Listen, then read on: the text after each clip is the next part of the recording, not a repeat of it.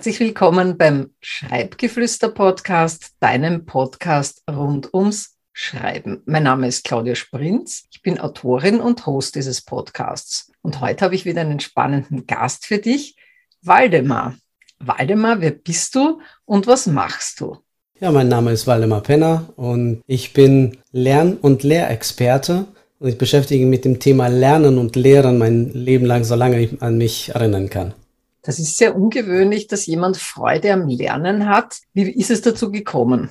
Da waren mehrere Ereignisse, die da zusammengespielt haben. Unter anderem, ich bin in der ehemaligen Sowjetunion aufgewachsen als Deutscher und das war nicht ganz so einfach und man wurde zum Teil ja auch gemobbt in der Schule. Und als ich so eines Tages mal nach Hause kam und äh, wieder heulend, sagte meine Mutter mal so einen Satz, aber so energisch, ja, zeig ihnen doch, dass du besser bist als ihr alle zusammen. Und das hat sich so eingebrannt und da ist mein Perfektionismus und mein Ehrgeiz geweckt worden. Und ja, es gibt auch eine gewisse Angst, nicht mehr lernen zu können oder nicht mehr zu dürfen, weil meine Oma mir ein Mindset äh, eingepflanzt hat. Ich weiß gar nicht, wie oft ich diesen Satz von ihr gehört habe, aber immer wenn ich das Bild meiner Oma vor Augen habe, habe ich den Satz im Kopf, Junge, wer aufhört zu lernen, wird alt. Und dass sie so recht hat, zeigen sogar moderne neurowissenschaftliche Erkenntnisse. Das ist jetzt sehr interessant, was du von den Neurowissenschaften erzählst. Inwiefern hat das Lernen jetzt tatsächlich was mit dem Gehirn zu tun?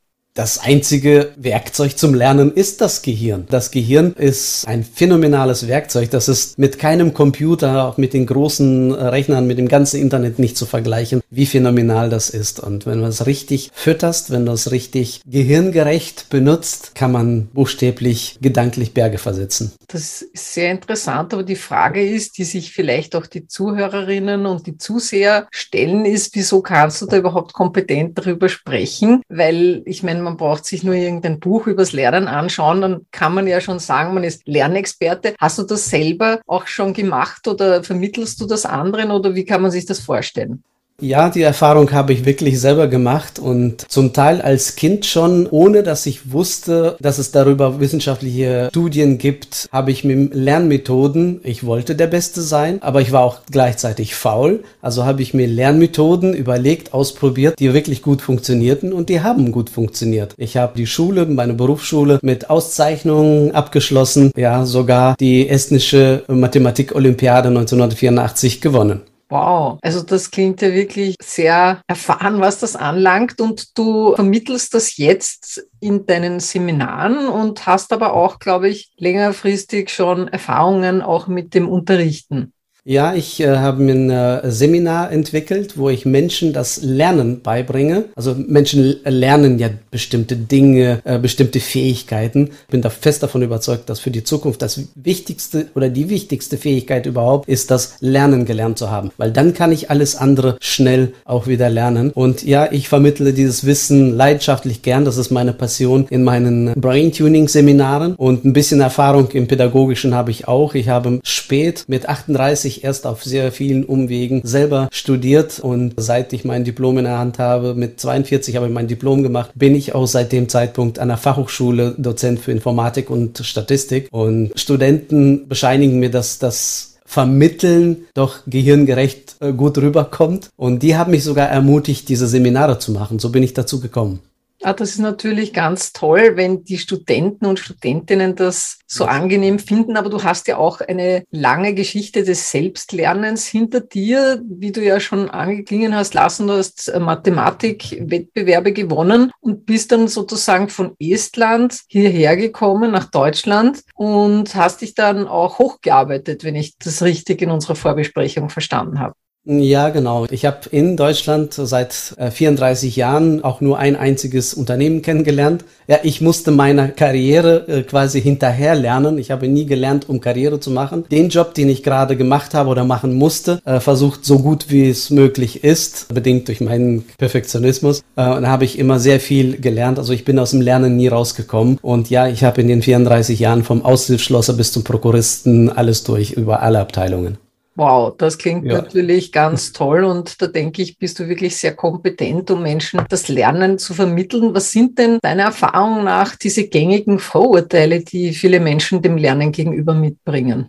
Ja, das sind mehrere. Ich höre immer wieder den Satz, ich bin schlecht im Lernen, ich bin zu dumm, Ich äh, kann nicht. Ich war schon schlecht in der Schule. Das Lernen hat nie Spaß gemacht. Das sind so Sachen, die immer wieder wiederholt werden. Und ich habe für die Recherche für mein eigenes Buch, habe ich mal eine Umfrage gemacht. Und da sind drei Dinge so richtig rausgekommen. Die häufigsten Fragen, die gestellt wird, wie fange ich an? Zweitens, wie lerne ich am schnellsten und wie behalte ich am längsten? Und das sind so die Sachen, die uns scheinbar, und ich bin fest davon überzeugt, in der Schule ausgetrieben worden sind. Denn ein Kind lernt automatisch richtig gehirngerecht, bis es in die Schule kommt. Und dann, ich habe diese Tage einen interessanten äh, wissenschaftlichen Vortrag gehört von einem Kindheitsforscher. Und der sagt ja, in der Schule wird nicht gelernt, da wird man beschult. Dinge, die fürs Leben irrelevant sind, auswendig zu lernen, dafür ist das Gehirn am allerwenigsten geeignet. Das Gehirn will verstehen und das heißt auch heutzutage, das ist ein sehr interessantes, empfehlenswertes Buch von Henrik Beck, der sagt, das neue Lernen heißt verstehen. Du kannst das auswendig lernen und sein Satz, der hat sich bei mir so eingeprägt und sagt, das, was du mal behalten hast, das wirst du vergessen. Was du gelernt hast, wirst du wieder verlernen. Nur das, was du einmal verstanden hast, entverstehen funktioniert nicht. Ich glaube, das ist ja auch etwas, was sich jetzt schon langsam auch an gewissen Schulen zu ändern beginnt, dass dieses doofe Auswendiglernen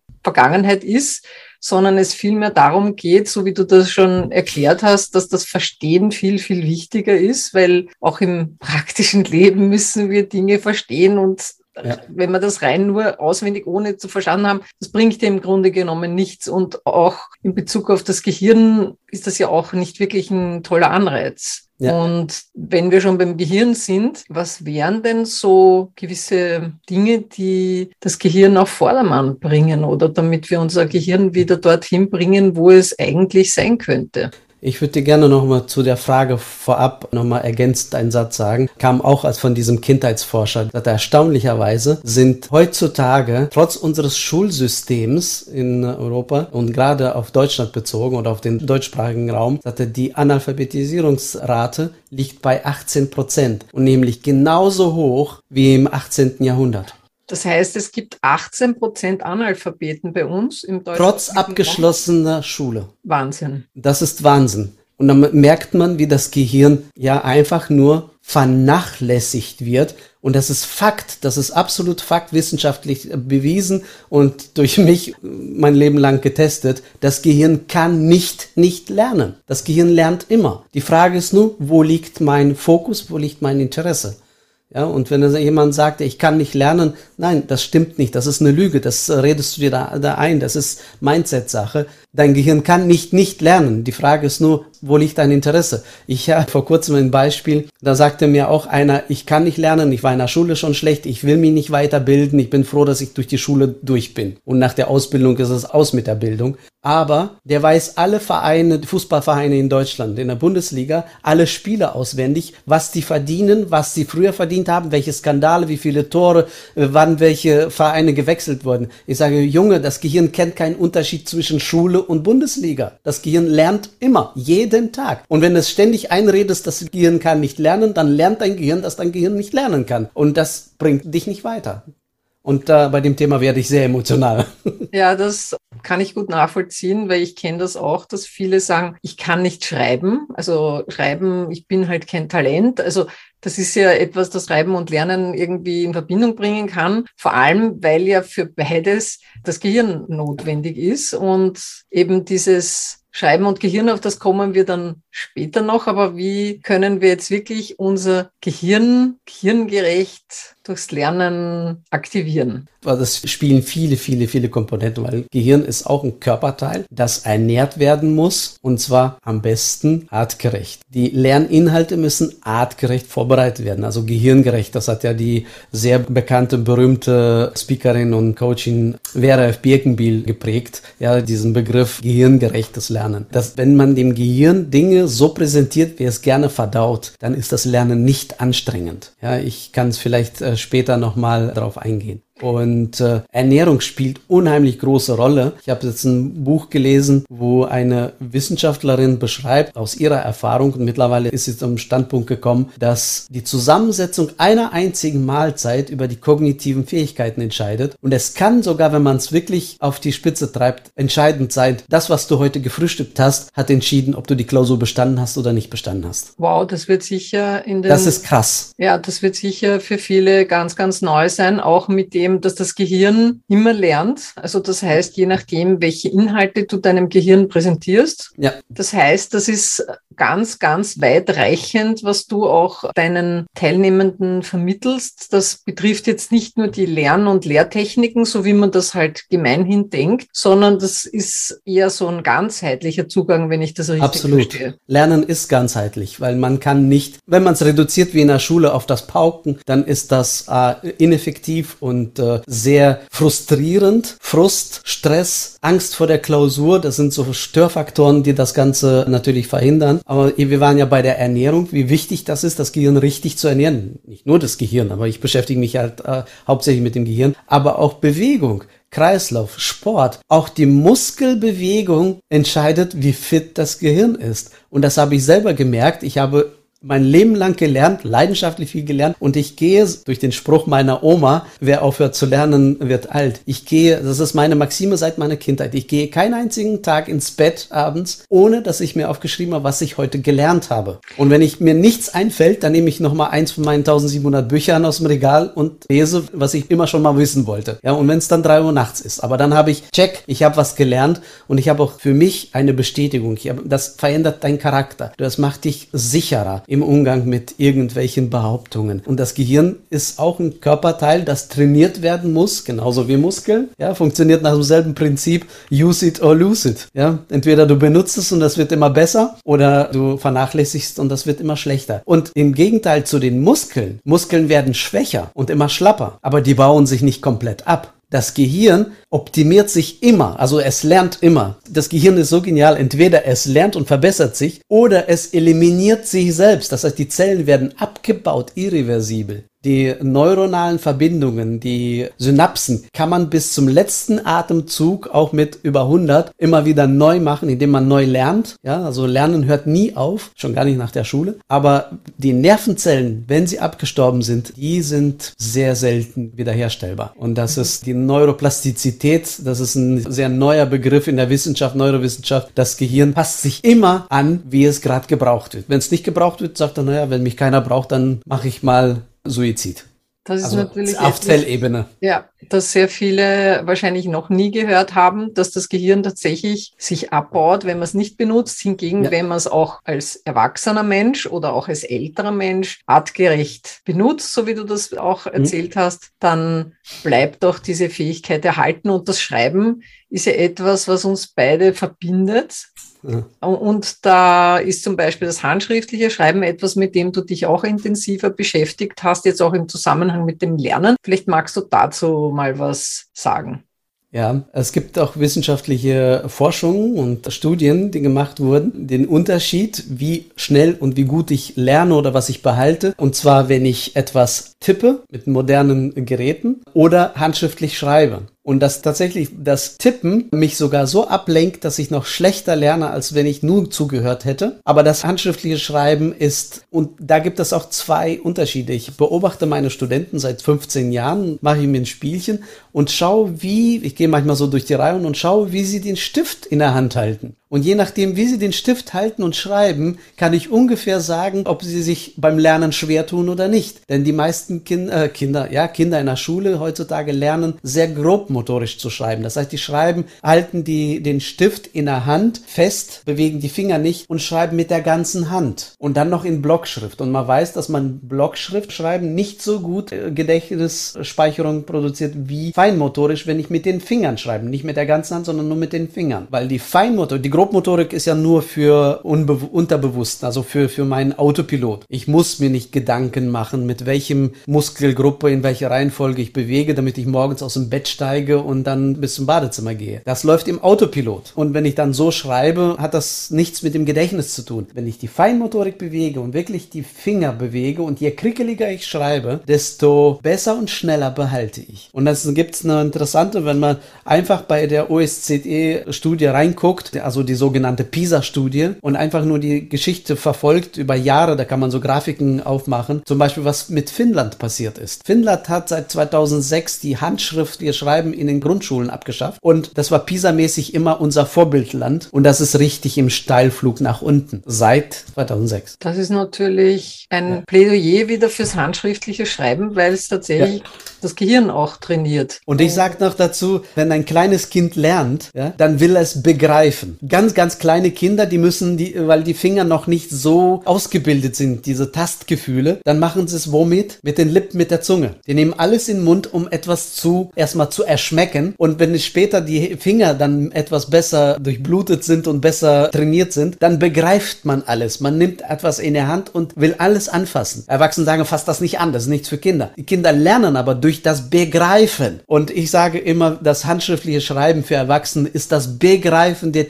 theoretischen Dinge. Ja, ein Auto kann man anfassen, ein Werkzeug kann man anfassen, aber etwas, eine Theorie, theoretische, eine Formel, eine mathematische Formel oder irgendein Zusammenhang, der wirklich abstrakt ist, den kann ich begreifen, indem ich das handschriftlich niederschreibe. War mir früher selber nie so bewusst, aber je älter ich werde, desto mehr entdecke ich das handschriftliche Schreiben. Ich habe so viele Kladden am gleichzeitig am Schreiben, das ist Wahnsinn. Das mit dem äh, Schreiben, dass das handschriftliche Schreiben wirklich auch einen Unterschied macht, das kann ich natürlich aus eigener Erfahrung sehr bestätigen und auch sehr, bin ein großer Fan dessen natürlich. Und was mich jetzt noch interessieren würde, ist, wenn jetzt jemand zuhört, der zum Lernen vielleicht noch ein etwas, sagen wir mal so, kritisches Verhältnis hat. Also du plädierst ja hier sehr dafür, dass man sich wieder mit dem Lernen beschäftigt. Und wie kann jetzt jemand, der, sagen wir mal, jetzt 10, 20, 30 Jahre nicht mehr sich mit dem Lernen beschäftigt hast, wie kann so jemand wieder Freude am Lernen finden? Aller Anfang ist schwer und da fängt man ja auch manchmal an und dann ist man, erwartet man sofort ein Ergebnis. Das geht nicht ganz so schnell. Wenn man ständig lernt und dann am Ball bleibt, dann fällt es einem leichter. Aber lernen kann wirklich jeder. Ich sag immer, entwickle einfach eine gesunde Neugier. Das ist sogar beim Buchlesen. Ich kann mir ein Buch durchlesen und dann überlegen später, was habe ich denn daraus als Zusammenfassung, was habe ich daraus dann Interessantes für mich mal gehabt. Es ist gut, Zusammenfassung zu machen, machen. Aber noch besser ist es, im Vorfeld sich Fragen zu überlegen, was könnte mich aus diesem Buch interessieren? Was wollte ich schon immer mal wissen? Und das ist erstaunlich. Das Gehirn sucht beim Lesen nach diesen, und sobald es dieses Aha-Erlebnis hat, das ist eine, ja, eine Emotion. Lernen funktioniert nur über Emotionen. Wenn ich eine negative Emotion in der Schule habe, dann lerne ich im schlimmsten Fall gar nicht. Negative Emotionen sind gute Lehrmeister. Wenn ich auf die Nase falle oder die Hand auf eine heiße Herdplatte packe, lerne ich sehr schnell schnell, dass ich das zweite Mal das nicht machen sollte. Das vergesse ich auch nie wieder. Aber es ist auch wirklich ähnlich schnell, wenn mich was begeistert. Ich will etwas wissen. Ich wollte schon immer wissen. Und ich suche danach und plötzlich erzählt es mir jemand oder ich lese es irgendwo oder finde es selber raus. Und dieses Gefühl so, boah, das vergisst du nie wieder. Und man hat da auch ein Experiment gemacht. Man hat ganz viele Menschen, man hat sogar die unter Magnetresonanzröhre gelegt, damit sie wissen, wo es im Gehirn passiert beim Lernen. Haben sie den Probanden Fragen gestellt. Dann haben sie anschließend, zweite Frage war, interessiert sie das überhaupt? Da sollte man von 1 bis 10 auf Skala angeben. Dann haben sie denen die Antwort gegeben und dann haben sie nochmal gefragt, haben sie es gewusst? Das, was sie gewusst haben, abgehakt, haben sie dann weggepackt, weil das war nicht der Bestandteil der Studie. Und 14 Tage Tage später hat man die Leute nochmal eingeladen und hat man die gleichen Fragen nochmal gestellt. Und dann haben sie in Korrelation gesetzt, und es ist erstaunlich, es war rausgekommen. Je mehr sie vorher es wissen wollten, desto eher haben sie sich daran erinnert. Wenn sie gesagt, nee, interessiert mich nicht, haben sie es nach 14 Tagen auch nicht gewusst. Wenn sie gesagt haben, ey, interessante Frage, interessiert mich sehr, dann kriegen sie die Antwort, das muss man nicht mehr pauken, das hat das Gehirn abgespeichert. Sehr beeindruckend, cool. Ja. Jetzt würde mich noch interessieren, wenn jemand sagt, okay, Waldemar, du hast mich überzeugt.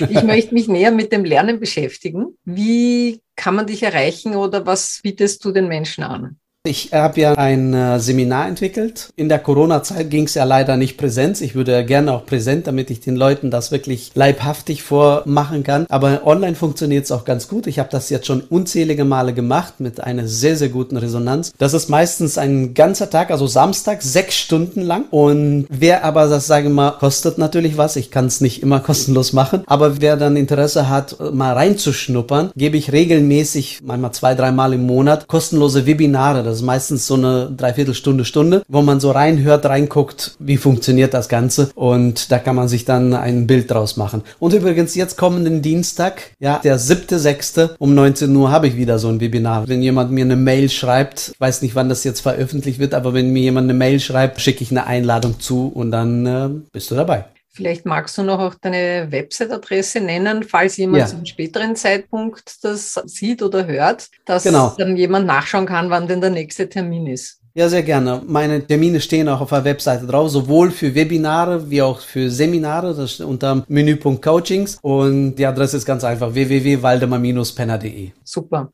werden wir natürlich in der Videobeschreibung beziehungsweise in den Show Notes zu hm. diesem Podcast beziehungsweise Video verlinken.